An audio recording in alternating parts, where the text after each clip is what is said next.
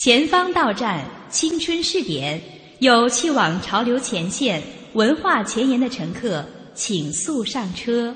前方到站，青春试点，有去往潮流前线、文化前沿的乘客，请速上车。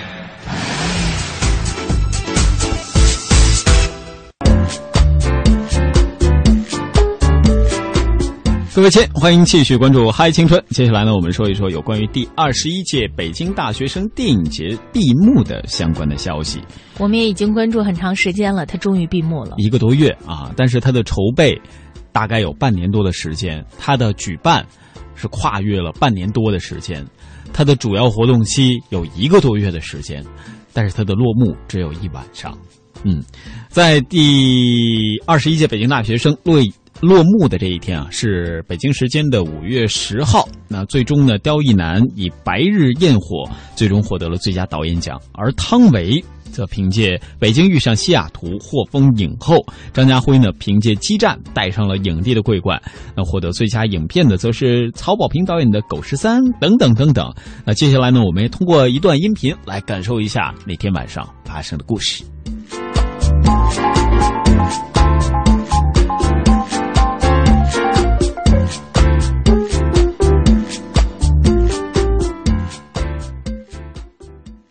由曹保平执导的《狗十三》荣获最佳影片奖，刁亦男凭借影片《白日焰火》获最佳导演奖，最佳女演员奖和最佳男演员奖则分别颁给了汤唯和张家辉。艺术探索奖、民族题材电影特别奖、最佳低成本电影奖、最佳编剧奖等奖项也于当晚揭晓。闭幕式上还公布了国家新闻出版广电总局主办的扶持青年优秀电影剧作计划名单。第一次拍戏，得到这么大的肯定，会让我更加坚定的做电影。中国现在太缺好电影。希望有更多的人能够在这里与你们相聚，然后和你们的这一份青春、这一份活力相聚，很美。跟中国电影的市场的这规模巨大，三十六亿相相相映衬，中国电影的呃总量和好电影的数量增加。呃，大学生自身的创作水平的水平，真的是伴随着 DV 比较成熟年代微电影创作的时候，还有他们借鉴国内国外电影的这个机会增多，水平大幅度提高。从1993年到2014年，北京大学生电影节茁壮成长。今年，国产影片主竞赛单元征集的影片数量达237部，创下最高纪录。原创影片大赛进一步拓展海外征片。并首次开展青年剧本创意大赛，同时包括第五代电影三十年、香港电影百年、电影大师面对面等一系列学术活动的举办，彰显了北京大学生电影节一以贯之不同于其他电影节的学术品质。大学电影节这一点始终统一，这是学院气质，也是我觉得跟中国电影以后核心价值观体现，就是它一种恒定的标准，国家民族。还有艺术文化的这个标准，它所以不会太太多的上下波动，反而会鼓励创新，反而会鼓励对现实的关照，反而会有一些锐利的眼光，促使中国电影随时看到自己需要冷静的看待市场、看待艺术、看待创作。刚刚我们听到的就是来自于影帝、影后，还有大学生电影节的主办方，来自于北京师范大学的艺术与传媒学院院长周星，他们三位的发言啊。其实那天晚上是感受到了又一次红地毯的魅力，而且我总是觉得大学生电影节的红地毯和其他所参加的其他影展的红地毯都不太一样。嗯，其他可能是那种啊，真的是粉丝的尖叫也特别多，但专属于大学生的这种粉丝的尖叫。完全是不一样的。他会是什么样子？呃，尖呃，就是哪怕是尖叫声吧，我觉得也特别充满了那种青春范儿。呃，尤其是那种大学生之间稍微带一点文艺的悸动。两个女生看到自己喜欢的男男演员来了啊，或者女演员来了。都会先窃窃私语，哎，你看来了吗？来了，来来了，来了啊！准备好，准备啊啊！就开始叫了，是这种感觉。所以，包括说在现场去看演出的时候，我又一次是躲在大家的中间去看演出，哎，那种感觉也特别好玩。你听大家在聊的时候，和我普通的有时候坐在一些啊剧院里边或者其他的一些演唱会时候看的演出是不一样的。比如说在一些演唱会上，可能大家会说：“哎呀，他真今天唱的真好。”尤其是你要赶上一对情侣啊，在那儿两个人聊，这就更不好听了。那个男生一定会在那儿跟那个女生脉动。你看，哎，他这高音，你看再往上上几个八度，哎呀，完美了。我跟你讲，他的这个历史缘由是怎么样？而大学生电影节不一样，比如说希拉昨天晚上也来了，啊呃，同学们就会议论说，你看希拉的歌，哎呦特别好听，每次听他的歌啊，我都有一种由由内而外的这种放松和释放，就好像特别通透的这种灵魂的附体的感觉，就类似于这种的。呃，但是我我这有点细说啊，就是有有一点。怎么说呢？就是他的那种高音真的是特别贯通的、通畅的那种 吟唱的方式不一样啊。关键是我在想，要是两个人平常聊天的时候这么聊的话，我觉得这两个人都挺作的。当然，我这是开玩笑的成分比较多啊。嗯，在这次这个电影节上呢，获得最受欢迎男演员的呀是冯绍峰。冯绍峰呢也是内地最近崛起的一位新生代的演员。为他颁奖的是在黄金时代当中合作的汤唯。啊，他在感言当中呢，也感谢了《狄仁杰之神都龙王》和《我想和你好好的》主创，呃，也是在这个当天的这个活动当天的这个活动当中啊，因为正值母亲节前夕嘛，也是祝福了天下的母亲节日快乐。冯绍峰也是我个人比较喜欢的一位演员，因为我觉得如果大家是看过他的作品的话，会知道一个人什么叫做眼睛叫这个。水汪汪，我觉得冯绍峰可以，嗯，他的这个眼睛可以，就是可以展现出这种感觉来。对，比较就是能吸引人，通过双目就可以摄人魂魄的那种感觉。对吧？我这借用了一下武侠小说里边的这个所以人的眼睛长得好是一个很幸运的事情哈。嗯。所以呢，希望我们香港的这个青年朋友们啊，好好的保护咱们自己的视力。因为我到香港的时候，发现很多同学都会戴上眼镜。当然，我跟小东，我们两个也没好到哪儿去哈。只不过呢，我们希望大家尽可能的把自己的这个眼睛保护出来，能够不躲在厚厚的眼镜片的后面，或者是不躲在这个隐形眼镜片的后面，让我们呢可以更加明亮的来注视这个世界。嗯，的确是这样。那你既然喜欢冯绍峰，我可以给你推荐一部他即将呃拍摄完成的电影。嗯，他作为主演之一，就是韩寒的《后会有期》。你有关注吗？没有啊，啊，就是我从来只是觉得，嗯，这个演员还行，嗯，长得还挺好看的。你不会去因为他比较好，我都到什么年纪了，还去做追星这样的事情？那个都是十七八岁的小孩们，说这让我情何以堪呢？才会去做的。当然了，那个我们这个这是我自己的一种想法，可能也会有朋友愿意去追星啊。只不过我个人呢，觉得喜欢明星和去追星啊，它可能是两件事情。嗯啊，就是不一定要画上等号，就是关注人家的星座，关注人家的喜好，关注人家的每一部作品，关注人家的感情史等等等等，这样不会。哦，这个这个我觉得还是比较理性的追星的过程啊。当然，我好像刚才提错了一个字啊，就是应该是桂冠，我刚才说成了桂冠啊，请各位引以为戒啊。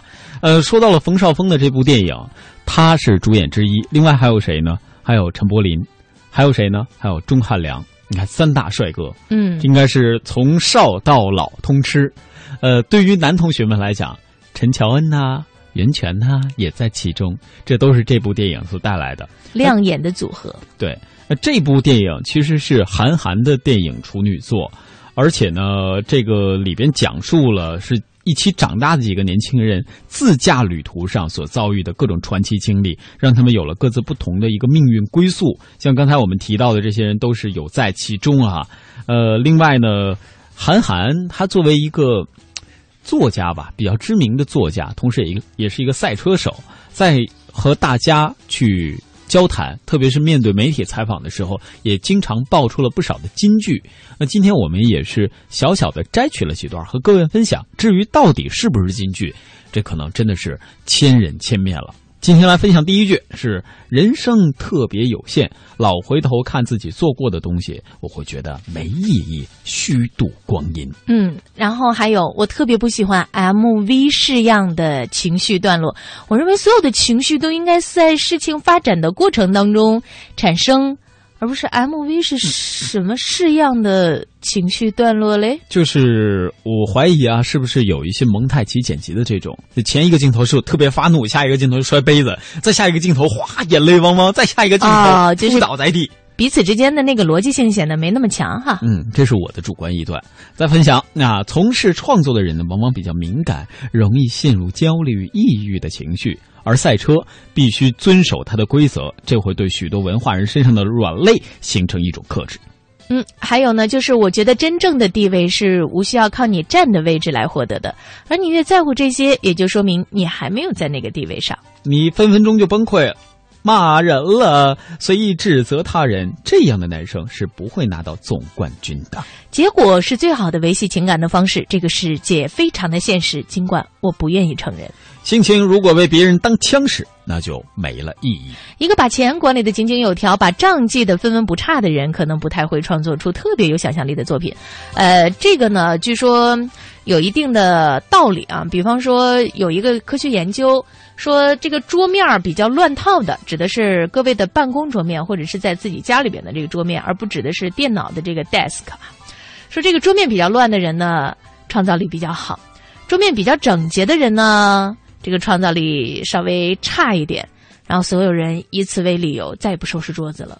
那得是桌面乱的比较有条理的人 才有创造力。其实我觉得怎么说呢，愉悦的一个环境还是让大家会更有创造力吧。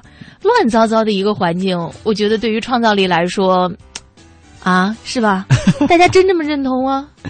好吧，我觉得对于那些乱糟糟的生活。可能大家都会找寻同样一个借口，我没时间。接下来咱们也听首歌，稍微放松一下。突然很想不去上班，发一发呆，头一点乱，但是又要问我自己，是不是要坚强一点？梦想总是绕一个圈。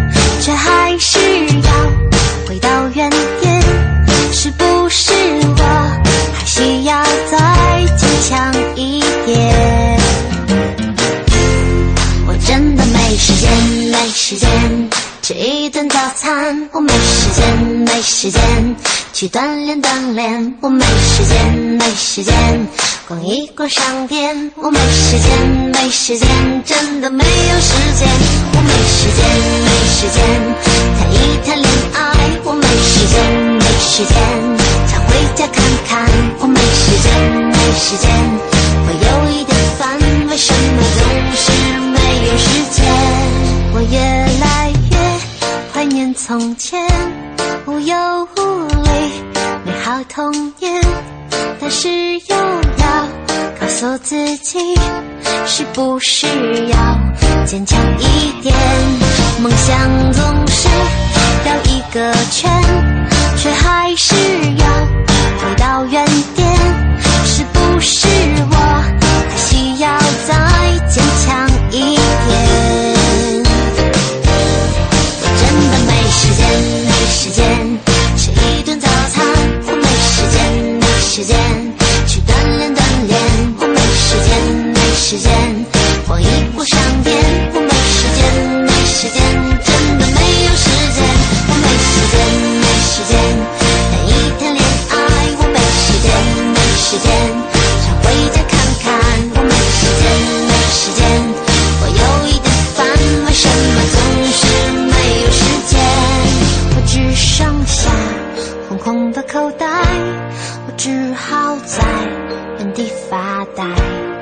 个世界变化的太快。我要怎么画出未来？我只剩下空空的口袋，我只好在原地发呆。这个世界变化的太快，我想不明白。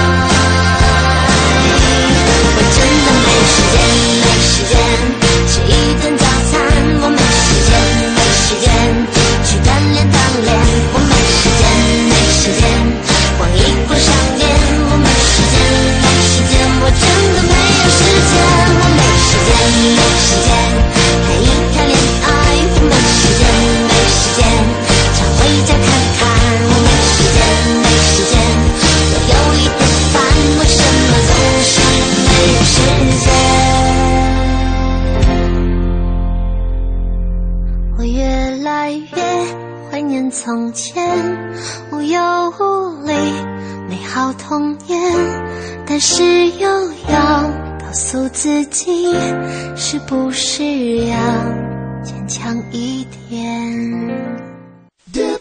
嗨，青春，更多精彩。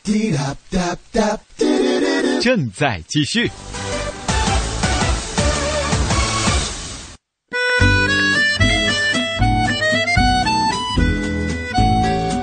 各位亲，欢迎继续锁定收听《嗨青春》。接下来的时间呢，我们和各位分享一些职场的小窍门，关于 email 的事儿。嗯，email 呢，应该是在我们的职场当中被大家使用率相当高的一种应用了哈。不过呢，一封小小的邮件当中，可能隐藏着无数的暗流涌动，几个词组的组合呢，也可能会出现不同的意义。所以呢，在今天我们也给大家提个醒，希望对于各位在新入职场的时候能够有所帮助。嗯，那首先一个呢，就是告诉各位不要越级发邮件。比如说，你只是一个刚刚入职的小小的员工，你非要给你的大 boss 发邮件，这可能就是不太合适的了。哎，还有呢，就是不要转发不该转发的 email。假如你收到了来自于某某同事的带有偏见内容的 email，你做到自己知道就 OK 了，并且深深感谢他的信任，不要到处转发或者是复制粘贴，更不要为证明这不是我说的，是某某说的而当着他人的面打开 email 的页面。嗯这样的话呢，你会变成办公室不良信息的传播者，也会失去同事之间最起码的信任。如果说各位有发送 email 的习惯，那么也应该建立一个保存 email 的习惯。为什么呢？有一些重要的文件呢，如果说，哎，发出去了之后，往往对方没有收到，或者说你一下不小心发错人了，起码在邮件里边就会有备份啊，邮箱里就会有备份，你可以再次发送。再如果 我们腹黑一点是吧？有的同事黑你，他给我发了吗？没呀。你说，你看我拍照了，我明明有给你发过，你看看怎么办，是吧？我们要以不变应万变。嗯，或者是说在自己的这个发件箱当中有所留存证据啊。还有呢，很多公司呀、都有网络监控一说，我们就宁可信其有吧。我们总得有点私事儿啊，躲开监控也不难，可以用善发 email 的手机，随时随地的上网发送和接收邮件，都是可以避开公司的网络监控。比方说你在跟恋人谈谈情、说说爱，又或者是跟培训班的老师发发作业，这些呀都是很方便的。当然，这招不推荐各位用。该上班的时候，咱们还是应该把工作都做好，嗯然后其余的时间再来嗯分享我们的其余时间我们。是想告诉大家，比方说私人的事儿呢，最好是不要用这个公司的邮箱。嗯来发，然后用自己个人的这个邮箱来发。私人邮箱呢是用来发私人的事件哈，而这个公共邮就是不是公共邮箱，就是工作当中一般很多的大公司啊会有自己的这个邮箱给员工使用哈。就这种邮箱呢，尽量还是发工作内容。嗯，是。那为什么我接下来我又想腹黑了呢？尤其是这种工作邮箱、工作用的邮件，是可以树立你好形象的。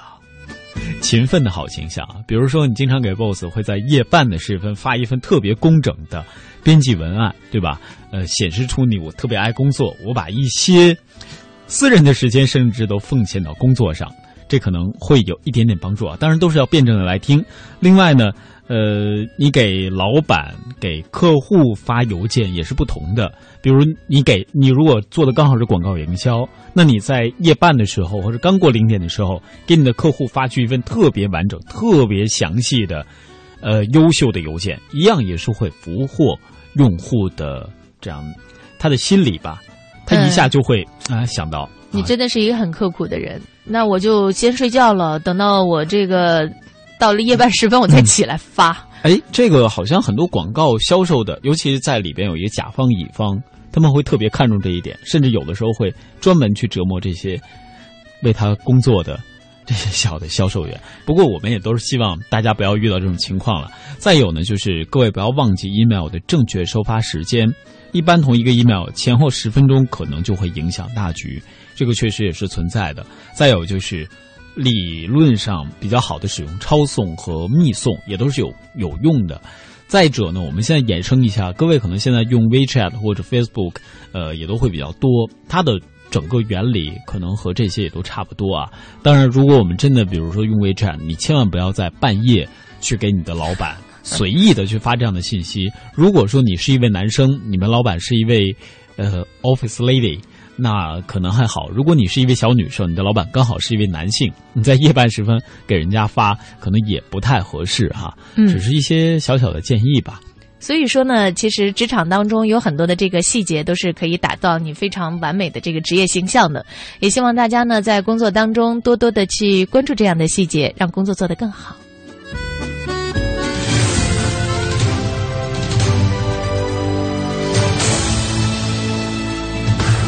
这里是中央人民广播电台香港之声数码广播三十二台，香港之声全天候为您服务。以国际化的视野为您提供权威的新闻信息、丰富的文化知识和周到的生活服务。香港之声倾心打造湘江观潮、中华人物、数字新生活、民歌风尚、珠江瞭望、阳光心灵等精品节目。评说新闻中的道理，论述事实中的缘由。香港之声新闻节目纵览全球资讯，平息焦点话题。他们如璀璨明珠，点亮历史长河。他们如文明文化节目，共享文化盛宴，欣赏壮美诗篇。歌声随聚散的浮云，从辽阔天空而来。音乐节目唱响五彩华章，拨动你我心弦。从旷野大地而来，纵观生活大千世界，世界。生活服务节目，发现生活智慧，展示多彩人生，寻找独家观点。普通话、广州话双语播出，敬请关注中央人民广播电台香港之声数码广播三十二台。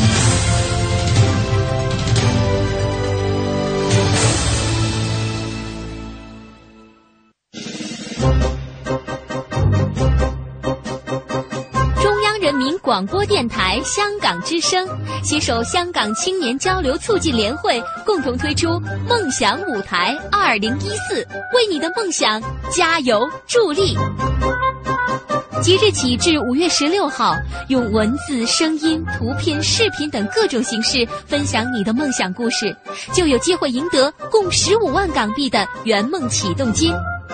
让我们为你的梦想筑起平台，为你找到逐梦的同行者，为我们的梦想注入生命力。详情请登录央广网。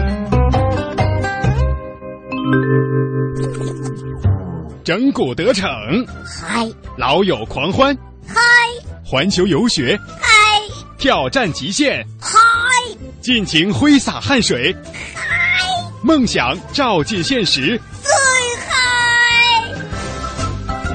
嗨是一种乐活态度，嗨是一种娱乐精神，要青春就要嗨。中央人民广播电台香港之声，嗨青春。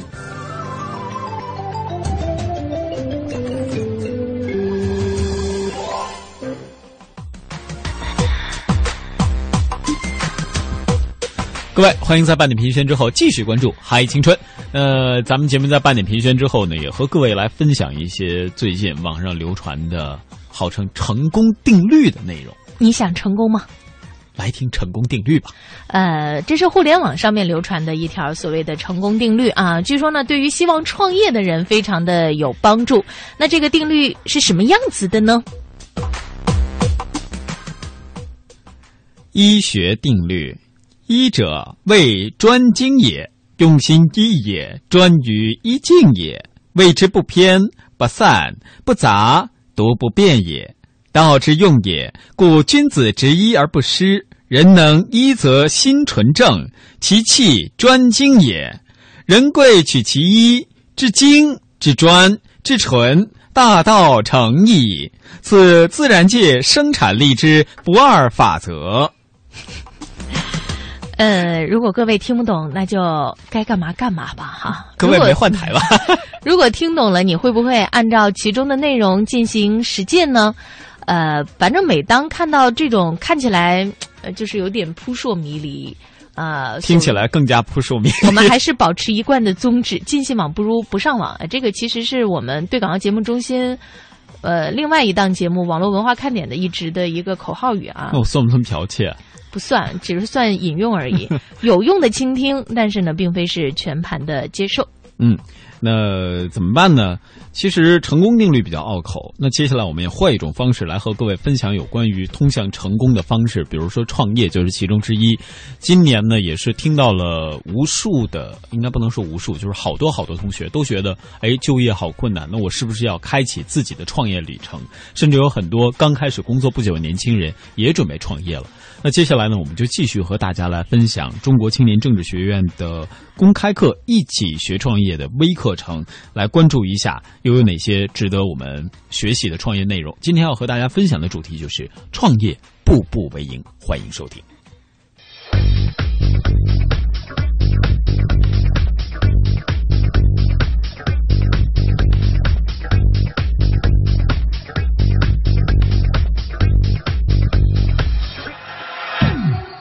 各位同学好，今天和大家分享的是关于创业的步步为营的问题。创业怎么样步步为营？那我想我们走路是一步一步的，我们做事是一件一件的。那我们创业是不是要考虑这样的一个问题？创业有哪些基本的步骤？在座的同学，你们可以随意的想一想，创业会有哪些基本的步骤？我们不一定全部都讲全。如果您要创业的时候，您认为有哪些基本的步骤？好，谢谢，谢谢您。首先要有梦想，对，要有想法，找到项目。第二，找到项目。组建团队。组建团队。然后就可以实践。我补充说一点，在进行那个创业以后的话，还需要有一个反馈及修正机制。我也是补充一个，就是中间一个阶段要补充一个是思考阶段。好，我想大家可能还会对我们创业讲出很多很多的步骤来。其实我们在创业基础这门课当中啊，我们就研究了一个现象，就发现啊，创业它是一种商业行为。最早的人呢肯定是我拿我的粮食换你的鱼，换你的换你的这个牛羊肉，不就是最简单的吗？慢慢发展出现货币，然后通过货币的这样一个转化等等。那么我们发现，其实创业呢，你要做这样一个商业活动的话，它有个最很基本的几个步骤，请看这样一个创业的实例。从这个图里面你能看到什么？大家猜想一下。我们大家看，它第一个是电话预约，电话预约是吧？预约面谈，签署投资协议，店铺平面图设计，投资培训，店铺整体布置，设备进店，设备调试，正式开业。这是一个非常非常细致的一个流程图。你们就这从这个图，你们猜想是在做什么？其实大家注意一下，我们现在看的这个是一个加盟店，就是给大家是一个加盟店的流程。从这个加盟店的流程，我们看到了，其实你要想真正要做一个创业的话，有好多好多种方式。一种最简单的方式是干什么？加盟，我们叫借船出海。自己要创一个品牌，是不是很难？能不能介入现有的东西？这样的话，你就一下子可以把成本提得很高。但是加盟店它有很多好处，可以省了我们很多的过程。但是它有一个不好处什么？它始终不是你自己的品牌。所以我想，作为一个创业者，最终怎么样？还是想去铸造自己的品牌。我给大家这样一个案例，是告诉大家，其实创业的过程中，其实你不管每哪一种创业，它都会一个很细致的一个流程。所以我们在创业的基础课中，在创业的行动中。大家注意，要把你的创业的基本流程要做清楚。那么我们怎么来讲创业的这个流程呢？是因为创业它本身就是一个整合资源、寻找机会、创造价值的过程。过程本身什么？它就是流程。所以我们怎么样把这个流程把它具体化呢？在我们的教材中告诉大家，这个创业呢有几个最基本的环节，六个重要的环节。创业的第一个环节就是产生创业的动机。创业要回答第一个问题是创还是不创？你为什么要创业？你为什么不创业？所以首先你要有动机。第二，就有这个动机后，你去看，哎，有没有机会？就去识别机会。这个机会是什么？叫整个资源，我能不能有资源来和我这个商机来对接？那么，有的人把这个资源整合了，也把它看作是人的资源，就团队资源也放进去了。那么后来就有一个创建新的企业或者新的单位，注册成立一家公司，最后后面怎么样呢？刚才讲的还有个评估收完回报还要评价的机制。我们现在很多大学生创业没有成功，后来失败，你知道什么原因吗？其实我们有一个词叫创业收割。请告诉我，农民如果到秋天收完粮食以后，他们要做的第一件事是干什么？这个同学回答的非常好，告诉要留下种子。但是我们很多创业者创的钱怎么样？拿起开始就花。其实呢，要留到什么研发，要不断的创新。所以公司有维持，要你的现金流是很重要的，要保持你的现金流，你才能够正常的去运转。所以我想，学会创业的收割是很重要的，这是六个环节。那么我们再把它归纳一下，它就会成为四个主要的阶段，就包括了机会的识别、资源的整合、创办新企业和新企业的生存和成长。创业需要这样的一个流程，也需要我们大家来掌握。我现在给大家一个作业，你自己设计一个你认为创业中的流程图。好，如果设计出来后怎么样呢？你要回答是为什么。课后呢，请你和你宿舍同学讨论一下你设计的创业流程图。讨论完了以后怎么办呢？你们去再拜访一位已经创业的人，问他一下你的流程图怎么样，评价一下。最后你要回答一个问题：你的流程图需不需要修改，合不合适？这样我们就会发现什么？把我们自己想的和别人咨询的和最后进行比较以后。我们就会得出一个没有创过业的人和创过业的人，跟对某一个问题的理解不一定完全一样，但是我们相信实践出真知，所以创业强调的不光是 no，更强调什么？要去 do it。所以我们在创业中怎么样能够抓住机会，把握好这个流程？我们大家要做的一个小游戏，啊，请我们大家全体起立，请你们分别伸出你们的左手向下。好再伸出你们的右手的食指向上，好，顶住旁边那个同学的手。我们的游戏规则是什么呢？当我说到三的时候，就迅速的用左手怎么样，抓他的右手的食指。好，大家注意啊，一二三。但是我说三的时候抓住的只有两个人，你知道为什么吗？你们大部分同学怎么样？二的时候你们就抓了，别着急啊。好，再把手伸出来，我们再做一次练习啊。一定要听见我说那个三，好吧？准备好了吧？好，预备，一二三，抓住的请举手。一个，两个，三个，四个，好，差不多有四个同学可以抓住了。你们为什么大部分同学没有抓住？前面是抓早了，后面是抓晚了。下面我们怎么抓呢？再来一次，最后一次。好，准备，我我一定按照一二三的两个节奏啊，你听好。大家准备好，一、二、三。好，抓住了新举手。好，同学多起来了。记住，如果从现在开始，我就始终按照一二三，一二三，按照不断的去抓。你们天天这样练，你估计做的结果怎么样？你慢慢就会掌握规律。即使你没有抓住，这种你也是按照规律在做事情。这样就可以使我们的创业中减少失败，更多的成功。所以创业。是需要我们怎么样，用我们的智慧去实现的。好，今天这节课到这，谢谢大家。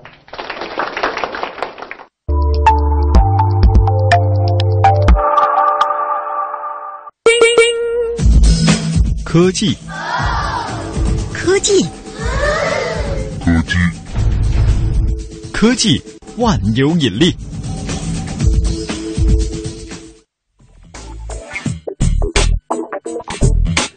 像刚才抓手指一样，那其实就是一个科技上的小窍门，是锻炼你的思维反应能力。当然，它最终呢也会反映到我们的机器上。今天呢，我们就来和大家也说一个有关于反应的这样的一则小消息吧。但是呢，这个反应在于你怎么开锁。呃，说到智能电子锁，我们应该见过很多吧？比方说 IC 卡锁、指纹锁、遥控锁和密码锁等等。但是支持多种开门方式的智能锁你见过吗？今年早些时候，一款智能电子锁隆重登场，它可以同时支持五种不同的开门方式。嗯，像我们刚才说的这一系列，可能都真的弱爆了，是怎么回事呢？这个电子锁它包括了蓝牙4.0近距离的无线通讯技术，也就是我们常见的 NFC，还有呢就是射频识别技术，这个拼写应该叫 RFID，以及加密的声频认证技术叫 CAC。回家的时候。我叫小东，他就开门了，所以我觉得我很危险。这种加密技术，各位都可以用。然后到我家门口，我叫小东。不是，主要是你在，就是这个可能它对于声音的识别啊是非常高效率的啊。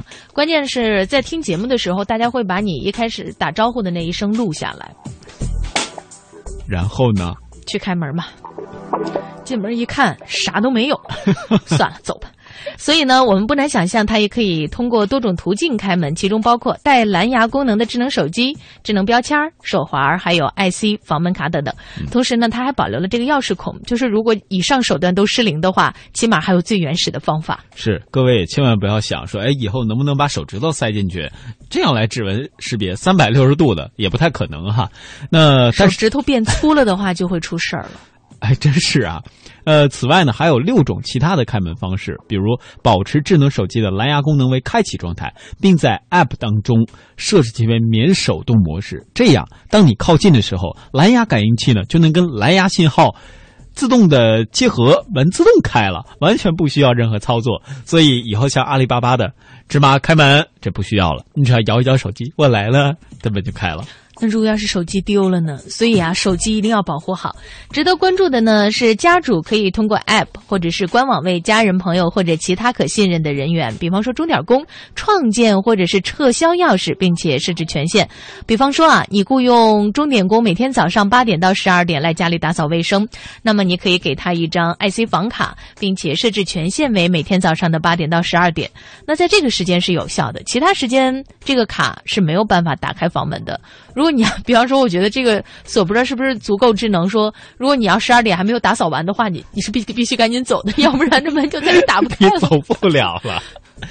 这可能也是一种方式啊。同时，你也可以设置多位朋友，比如，呃，有一些朋友可能说今天我要到你家做客，但是我来早了，那你可以通过手机 APP 给他发一个临时的密码，他也不用在门口等啊，也避免了像很多我们在电影当中看到的场景，大家在门店啊，在窗台呀，在花盆底下、花盆土里啊刨钥匙的场景，可能都不太会见到了。那这种钥匙呢，目前是已经出现了，但是还没有大规模的量产。那在这里呢，也只是哎。给各位提供一点这样的资讯，如果对你有帮助，那不妨也可以在这多这些方面多多的努力一下，然后多多的发挥一下你的想象力和创造力，创造出一种更加强大的智能钥匙。好了，看看时间，今天的《嗨青春》到这里呢，也要暂时的告一段落了。非常感谢各位的收听和陪伴。最后一首歌来自于阿牛的《唱歌给你听》，那咱们明天不见不散喽，拜拜。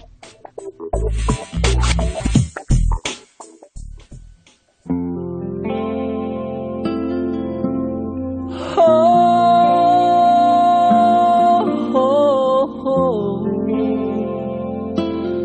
哎，每双耳朵永远在张开，寻找一把动听的声音。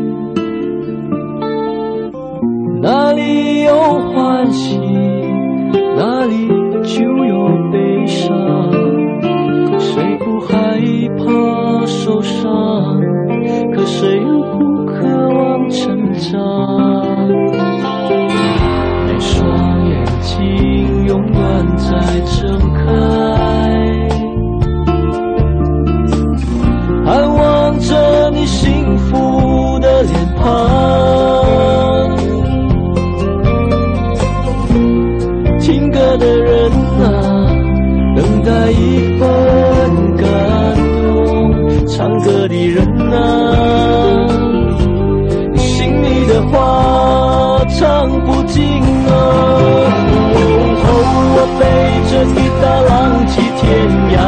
涯来求挂好你听。什么时候我们才能对这世界没有怨言啊？我背着吉他，浪迹天涯，来唱歌给你听。唱出我的快乐悲伤，在风中大声